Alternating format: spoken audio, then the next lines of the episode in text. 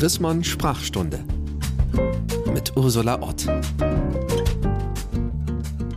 Hallo und herzlich willkommen zu einer neuen Folge der Sprachstunde, dem Podcast aus der Chrismon Redaktion. Wir schauen uns alle 14 Tage ein Wort an, was wir problematisch finden und wo es vielleicht ein bisschen was zu besprechen gibt, ähnlich wie bei der Sprechstunde bei der Ärztin. Und ich freue mich sehr, dass ich heute einen Gast habe, die so richtig vom Fach ist. Sie ist nämlich auch Linguistin und promovierte Verhaltensbiologin. Und um das Thema, an diese Schnittstelle geht's heute. Ich begrüße ganz herzlich Dr. Elke Brüser in Berlin. Hallo, Frau Brüser. Hallo, Frau Ott. Ich freue mich, dass Sie mich eingeladen haben. Das habe ich gerade schon echt spannend gemacht, ne? Schnittstelle von Biologie und Linguistik. Aber in der Tat ist das Wort, über das wir heute reden wollen, äh, ist, da ist echt super, dass Sie diese Doppelqualifikation haben. Wir wollen nämlich reden über das Wort, was in meinen Ohren wirklich problematisch klingt. Das heißt Lebensraum. Und jetzt muss ich dazu sagen, dass ich auf Sie gekommen bin, weil Sie einen wunderbaren Vogelblog, Birding-Blog schreiben, der heißt Flügelschlag. Und auf diesem Blog, gerade bei dem neuen Eintrag, machen Sie ein Sternchen, wenn das Wort Lebensraum kommt. Wieso machen Sie da ein Sternchen und eine Fußnote? Ja, das geht mir immer so, wenn ich dieses Wort verwende, dass ich ein wenig äh, Bauchschmerzen bekomme, weil das Wort ist in der Biologie sehr klar definiert und äh, jeder kann da ganz gut mit umgehen. Aber ich schreibe ja auch für Laien, also für Nichtbiologen und der, das Wort Lebensraum, das hat natürlich weckt immer sofort bestimmte Assoziationen. genau, das mal sagen wir jetzt mal eben eine Runde Geschichte. Das ist einfach ein belastetes Wort durch durch die Nazis oder vielleicht schon viel älter belastet durch die Kolonialzeit?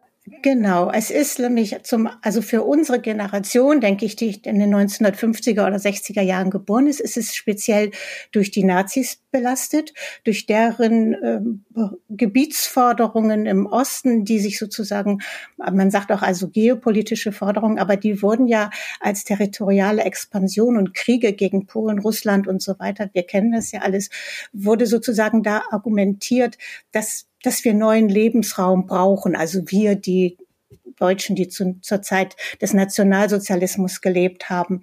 Und das ist eigentlich das, was viele von uns heute assoziieren. Also sowohl ich als Wissenschaftsjournalistin, wenn ich jetzt über Vögel schreibe, als aber natürlich auch viele meiner Leser und Leserinnen oder Zuhörer jetzt, weil das ist einfach so. Wir können davon nicht abstrahieren und das gilt für jedes Wort, dass man immer Assoziationen hat, die man mit den Wörtern verbindet und die sind historisch bedingt oder durch individuelle Erfahrungen bedingt und darum habe ich ein Problem mit Lebensraum.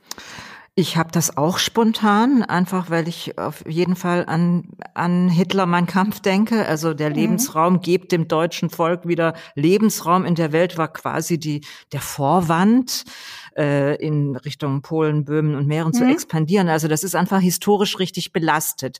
Jetzt äh, wäre ich froh, wenn Sie einmal sagen, was ein Lebensraum im ornithologischen Sinne ist und dann reden wir drüber, ob, ob es möglich ist, so ein Wort neu aufzuladen, weil das geht ja bei manchen Wörtern und bei anderen Wörtern nicht so gut. Was meint denn Lebensraum im, in der Ornithologie, in der Biologie? Also in der, in der Biologie im Großen und Ganzen bedeutet der Lebensraum praktisch die Faktoren oder Elemente in einem Bereich, die konstitutiv sind für eine Art. Das heißt, die Art, die dort lebt, die braucht bestimmte Nahrungsquellen, bestimmte Möglichkeiten, sich zu verstecken und Brutplätze zu finden, zum Beispiel bei den Vögeln. Sie muss sich schützen können, sie muss mit der Witterung klarkommen. Das heißt, das sind Elemente, die für diese Art konstitutiv sind und die sind ganz unterschiedlich, je nach Art. Also ich könnte jetzt ein Beispiel bringen. Gerne. Äh, wir können dann auch gerne nochmal zurückkommen auf die Frage, ob wirklich der Nationalsozialismus sozusagen der einzige Faktor ist bei meinen Bauchschmerzen im Zusammenhang mit Lebensraum. Aber ich bringe vielleicht erstmal das Beispiel aus der Biologie, gerne. was ich ganz, ganz griffig finde. Also wenn wir zum Beispiel in den Wald gehen, dann sehen wir dort verschiedene Arten von, von Spechten. Und äh, selbst, ich komme ja aus Berlin, also selbst hier im Grunewald finde ich äh, vier, fünf verschiedene Spechtarten. Das heißt, sie leben sozusagen in einem größeren äh, biologischen Raum, wenn man so will, in einem natürlichen Lebensraum. Und dort nutzen sie aber ganz unterschiedlich die Bäume, weil nämlich die einen, die ganz kleinen, die kleinen Spechte, die fressen die Blattläuse, die großen, die kümmern sich mehr um die Larven und Insekten unter der Borke und Manche Spechte, der Grünspecht zum Beispiel, den sieht man meistens am Boden, also häufig auch auf Wiesengelände, weil der frisst nämlich Ameisen. Und das heißt, die, die Tiere nischen sich, und das ist auch so ein Begriff, der ganz nah am Lebensraum ist, die nischen sich unterschiedlich ein in einem solchen in einem solchen Bereich, in einem solchen natürlichen Habitat, sagt man auch.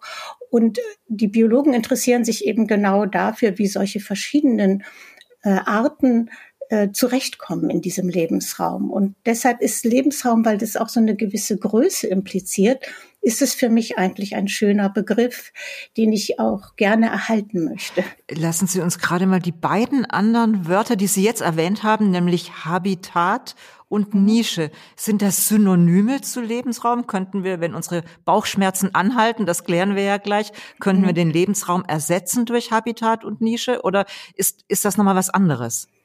Also es ist, wir, wir können sagen, der Lebensraum entspricht dem Habitat. Das Habitat ist sozusagen der biologisch etwas exaktere Begriff, der auch neutraler für uns ist. Und ich verwende auch gerne das Wort Habitat, weil es kommt ja aus dem Lateinischen und das heißt Wohnen. Also Habitare heißt mhm. Wohnen. Mhm. Und ähm, so umgangssprachlich sagt man auch, das Habitat ist die Adresse einer Art. Also das heißt, wo ich hingucke, ja. Also mhm. den Grünspecht suche ich am Boden und nicht hoch oben in den Bäumen, ja. Und äh, ich das ist, ein, finde ich, also ein ganz schön zugänglicher Begriff, obwohl er eben auch seine Begrenzungen hat. Ne? Die Nische, ich denke, das ist ein Begriff, der stammt aus der Ökologie. Also die Ökologie war ja in den 80er, 90er Jahren auch ganz hoch angesiedelt in der biologischen Forschung. Und man spricht eben von der ökologischen Nische, aber die ist nicht nichts anderes eigentlich als das Habitat oder der Lebensraum eines Vogels. Ganz lustig finde ich auch, was Sie gerade gesagt haben mit Adresse. Das ist natürlich keine, ich kann schlecht sagen, der Buntspecht hat eine Adresse im ersten, im ersten Baum links unten, aber die Vorstellung ist, so äh, übersetzt sich das für mich genial, Habitat. Das so wie Chrismund ist in der Emil von Beringstraße 3 und der Buntspecht ist in, in dem Baum unten links. Aber äh, das ist ja in der Tat keine Alternative. Da wir jetzt gerade schon die Alternativbegriffe durchgehen, was ist denn mit dem Begriff Biotop? Ist der, wäre der eine Alternative zum, zum Lebensraum? Ja, das Biotop ist sozusagen das Größere. Also das Biotop ist meinetwegen der Laubwald äh, in einer bestimmten Region, also die eben äh, klimatisch mehr im Norden oder im Süden angesiedelt ist. Also das ist das Biotop. Und in diesem Biotop findet sich dann wie man auch sagt, eine Lebensgemeinschaft. Das sind dann verschiedene Arten, die in Wechselbeziehung stehen. Also ein klassisches Beispiel für Biotop ist der Teich, also auch der Gartenteich. Mhm. Da haben wir eben Fische, die in dem Wasser schwimmen. Wir haben vielleicht Schnecken, die im, am Grunde herum äh, paddeln sozusagen. Und äh, wir haben Insekten oben und zwischendurch kommt dann der Graureihe angeflogen und schnappt sich vielleicht den Frosch, der dort äh, unterwegs ist. Das heißt, das ist das Biotop. Teich. Also das Biotop ja? besteht quasi aus mehreren Habitaten. Genau, ne? Mhm. Jede Art hat dort ihr eigenes Habitat und das gilt es auch dann für Biologen zu charakterisieren. Aber sie leben eben auch voneinander. Also das ist das auch ein ganz wichtiges Konzept. Das ist auch immer so wichtig, wenn man heute über Naturschutz spricht und sagt, wenn uns die eine Art fehlt, dann wirkt sich das auf viele andere aus, weil sie ist vielleicht die Beute einer Art, die wir auch nicht, die wir auch erhalten wollen und nicht verlieren möchten. Ja? ja, und das ist ja ein ganz wichtiger Gedanke, weil wir alle lesen jeden Tag in den Medien, dass die Artenvielfalt so stark mhm. zurückgeht. Deswegen ist es ganz wertvoll, dass wir heute drüber sprechen, wie wir es denn benennen. Also ich habe jetzt verstanden, das einzig vernünftige Synonym wäre Habitat. Und das sage mhm. ich jetzt als Journalistin, das gefällt mir gar nicht, weil das ist einfach so ein, wenn ich meine Mutter fragen will, Habitat wird sie gar nicht verstehen. Das ist einfach ein, ein Fremdwort, was längst nicht so anschaulich ist wie Lebensraum. Also bei einem Lebensraum, jetzt mal abgesehen mhm. von der Konnotation, über die wir wir gleich noch reden nochmal über ihre Bauchschmerzen. Aber bei einem Lebensraum eines Vogels weiß ich gleich, was gemeint ist. Sie wollten sagen, warum Sie noch Bauchschmerzen haben beim Lebensraum. Na, ich wollte eigentlich sagen, dass ich, äh, dass wir vielleicht nochmal darüber sprechen müssen, dass äh, meine Assoziation sozusagen Lebensraum und Nationalsozialismus eine ganz bestimmte ist, also eine historisch gewachsene. Ich bin in den 1950er Jahren geboren, also ich bin sozusagen auch damit groß geworden, dass man sozusagen die, den Nationalsozialismus irgendwie verarbeitet. Das geht ja bis heute weiter. Aber der, der, das Wort Lebensraum stammt aus einer Zeit, die davor liegt. Also eigentlich im 18., 19. Jahrhundert, wo auch wirklich der Bevölkerung es in, zum Beispiel auch in Deutschland schlecht ging. Da gab es die Auswanderer. Mhm. Es gab da viele Bewegungen, die äh, vor den Nazis waren. Und der Begriff hat sich sozusagen damals etabliert. Also die Nazis haben ihn dann benutzt und er ist dann sozusagen nochmal auch neu belastet und schwerer belastet worden. Aber es lohnt sich wirklich häufig auch nochmal dann genauer nachzugucken, äh, auch das haben Sie ja selbst auch kurz erwähnt, der Kolonialismus spielte damals eben auch genau die Rolle, dass man geguckt hat, wo gibt es Lebensräume sozusagen. Mhm. Ja, nicht nur, wo gibt es Kolonialwaren, sondern auch, wo gibt es Lebensräume. Ja, ne? Kolonialwaren ist übrigens ein ganz gutes Beispiel. Mhm. Ich habe neulich mit dem Professor Leiner, das ist ein Versöhnungsforscher, auch einen Podcast aufgenommen zum, zu dem schwierigen Wort, wie er findet, unmöglichen Wort Reichstag, was wir aber jeden Tag im Fernsehen sehen. Von ja. dem habe ich gelernt, dass manche Wörter, die gerade aus der Kolonialzeit kommen, die können wir neu aufladen. Bei anderen wird das nicht gelingen. Bei Reichstag, das kann man sich ja nochmal anhören, wenn man möchte, hat er mhm. gesagt, das kann man nicht neu, neu konnotieren, neu aufladen. Mhm. Jetzt haben Sie das ja schon sehr gut historisch erklärt. Wie sieht's aus beim Lebensraum? Haben wir die Jüngeren äh, eine Chance, das neu zu neu aufzuladen, das Wort? Sie sind ja auch Linguistin. Könnte das gelingen? Ja, auf jeden Fall. Und äh, ich habe auch natürlich äh, mal kurz gefragt in dem äh, Kreis meiner erwachsenen Kinder, also wie die mit dem Begriff umgehen. Das heißt, die sind also weit über 30 und da ist das Thema äh, oder da ist das Wort anders konnotiert. Also wie Sie eben schon sagten, es, es weckt andere Assoziation, es ist anders belegt und sozusagen dieses, diese Last, die wir haben, also die, dieses Gefühl, das Wort ist eigentlich durch den Nationalsozialismus verbrannt, äh, das haben die nicht mehr. Das finde ich eigentlich auch ganz gut. Und äh, wenn man so guckt, also ich habe, äh, ja, wie gesagt, ich habe mich auch gerne mit der Linguistik beschäftigt, jetzt auch nochmal, dann ist es tatsächlich so, dass schon, also vor 100 Jahren Ferdinand de Saussure, das war der Schweizer Linguist, der ganz viele Menschen beeinflusst beeinflusst hat, äh, der hat gesagt, es gibt eben interne Faktoren in einer Sprache, die zum Sprachwandel oder auch zum Erhalt einer bestimmten Struktur führen und externe. Und zu diesen externen gehören eben solche historischen Elemente, die dann sozusagen assoziativ bei uns da sind, wenn wir dieses Wort hören. Mhm. Und die könnten, wenn wir, wenn wir alles richtig machen und wenn wir es vielleicht immer wieder äh, markieren als problematisch, aber neu aufladen, könnten diese externen Faktoren schwächer werden im Laufe der Zeit. So verstehe ich sie. Ich denke, sie werden ersetzt auch mhm. einfach durch neue Erfahrungen oder man muss auch sagen, bestimmte Assoziationen fallen weg, ja, weil, mhm. weil der Nationalsozialismus, klar, der spielt, wird auch nach wie vor eine Rolle spielen, aber ähm, für die jüngere Generation rückt es natürlich immer stärker in weite Ferne und äh, es ist dann eine Geschichtsstunde sozusagen, ja, mhm. während wir eine ganz andere Betroffenheit noch haben.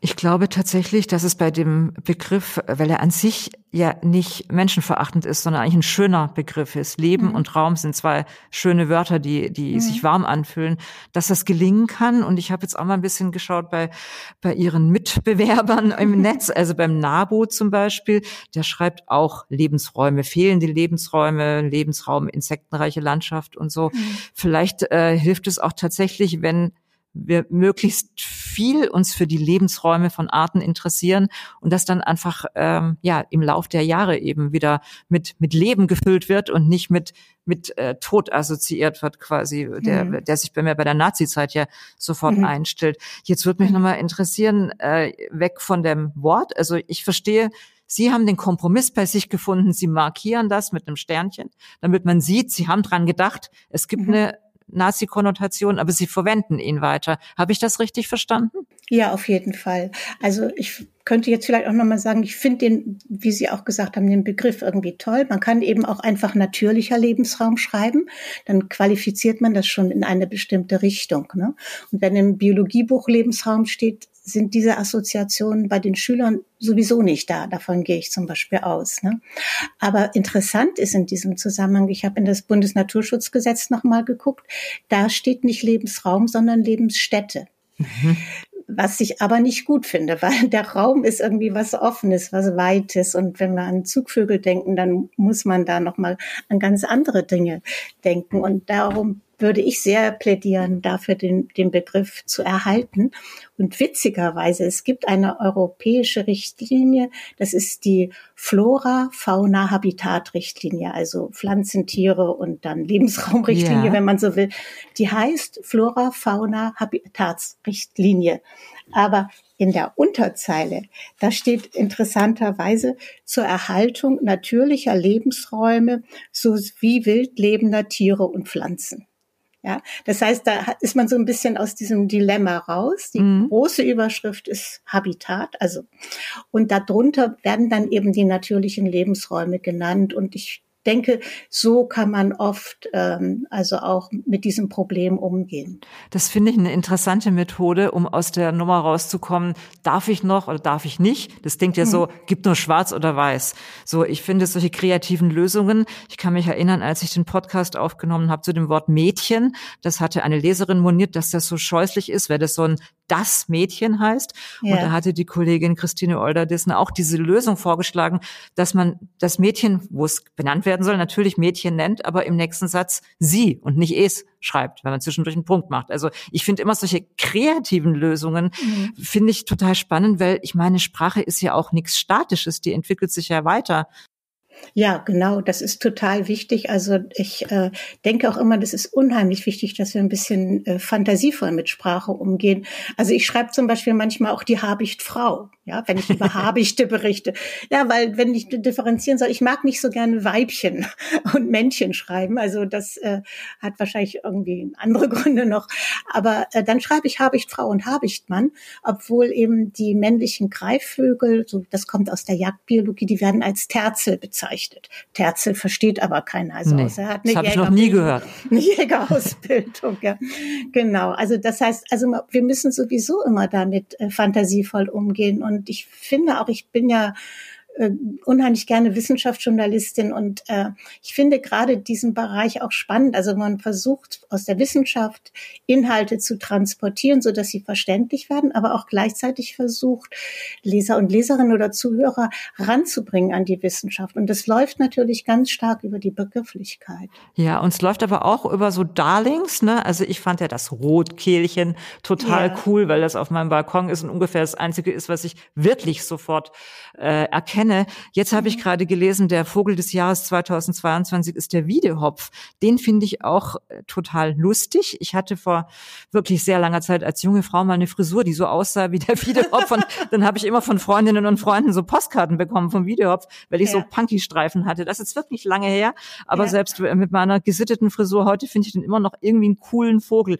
Da, der, da ich jetzt die Ornithologin gerade äh, im Podcast habe, würde ich gerne noch ein bisschen was über den hören. Müssen wir uns über dessen Lebensraum Sorgen machen?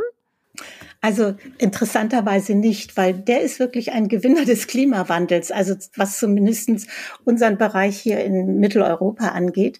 Äh, das Habitat, sage ich jetzt mal, oder der Lebensraum dieses Vogels, äh, das sind eher trockene Regionen, also sonnige, ähm, Deshalb findet man ihn eigentlich eher in Ost- und Südeuropa. Aber es kommen immer mehr äh, Wiederhopfe zu uns und brüten auch hier. Und äh, ich hatte schon vor längerer Zeit einen, einen Blogpost auf meinem Blog zu dem Wiederhopf, den ich sowohl hier in Brandenburg als aber auch in, in Namibia gesehen habe. Und es war sehr interessant, dass mir dann mehrere Leserinnen geschrieben haben, ja, ich habe hier in Mecklenburg-Vorpommern einen oder in Brandenburg einen gesehen. Das heißt, die, die Menschen bemerken das auch, dass äh, der Wiederhopf sich stärker verbreitet. Und äh, das ist eigentlich ja auch eine ganz schöne Erfahrung. Es gilt auch für andere Vogelarten. Also, dass wir sozusagen zum Teil auch wieder Arten hier haben, die hier brüten, äh, die man entweder lange nicht gesehen hat oder die tatsächlich eben von dem Klima auch profitieren, von dem wärmeren Klima. Ach, das finde ich wunderbar, dass wir mit so einer guten Nachricht aus dem Podcast rausgehen. Normalerweise reden wir am Ende über Alternativen. Die haben wir jetzt alle schon behandelt. Es kann mal Habitat heißen. Am besten ist es, wenn man einmal Habitat schreibt, dass man dann mhm. vielleicht in der Unterzeile oder im weiteren Text den Lebensraum einführt, in der Hoffnung, dass er sich durchsetzt mit einem menschenfreundlichen äh, Bedeutung. Als letztes würde ich Sie gerne fragen, was ist denn Ihr, Sie sind ja echt viel rumgekommen, Sie haben gerade schon Namibia erwähnt und Sie waren in Armenien und in Griechenland. Gibt es eigentlich einen Lieblingsvogel? Nicht wirklich, aber ich würde sagen, äh, was mich zu den Vögeln gebracht hat, jetzt nochmal, also im, im etwas erhöhten Alter, ja. das sind die Habichte in Berlin. Also Berlin wird auch als Stadt der Habichte bezeichnet. Und äh, so ein, ein Schlüsselerlebnis war für mich, ich saß auf dem Balkon und in dem Baum neben mir hatte sich ein Habicht niedergelassen. Und dieser Habicht ist auch schon mehrfach wieder aufgekreuzt hier. Aha. Und ich konnte ihn auch fotografieren und den Ring, er war beringt, ablesen. Und letztendlich durch die Ornithologen, mit denen ich Kontakt habe, äh, konnte ich sogar erfahren, wer es ist, wann er beringt worden ist und dass er sich in Berlin schon mal verflogen hatte. Also er war schon mal in äh, eine Garage geflogen und man hat ihn da gerettet letztendlich. Und äh, von einer Leserin des Blogs habe ich dann auch erfahren, dass er häufiger, ich, ich wohne in Berlin-Steglitz hier, in einem der Gärten, bei, und zwar in ihrem Garten auftaucht, und dort eine Taube schlägt. Das heißt, ähm, also dieser Habicht hat mich wirklich äh, in Erstaunen versetzt und ich finde, diese Habichte sind einfach toll. Greifvögel sind irgendwie was Tolles und äh, das hat viel bei mir ausgelöst. Das klingt wirklich äh, total interessant und das ist eine gute Gelegenheit, noch einmal auf Ihren wunderschön gestalteten Blog. Man sieht da auch einfach ganz schöne Fotos. Flügelschlag Birding möchte ich noch mal darauf hinweisen, dass man da große Vögel, kleine Vögel und keine Vögel finden kann. Manchmal geht es auch um Nonnenvögel, um den Wolf oder so. Da ist Berlin ja doch ein echt spannendes Biotop. Wir sind am Ende unseres Podcastes. Ich glaube, wir alle werden den Begriff Lebensraum jetzt noch mal anders hören und vielleicht auch noch schlauer benutzen als bisher. Ich bedanke mich ganz herzlich bei Frau Brüser. Und den Hörerinnen und Hörern sage ich, in 14 Tagen gibt's wieder ein Wort, was wir uns genauer ansehen. Und wenn Sie das nicht verpassen wollen, dann ist das Beste, wenn Sie ein Abo abschließen, kostet ja auch nichts. Wenn Sie das abonnieren auf Pod, Podigy oder Spotify oder was auch immer nach Podcast auf Ihrem Handy aussieht. Vielen Dank, Frau Brüser. Danke, Frau Ott. Die Chrismon Sprachstunde mit Ursula Ott.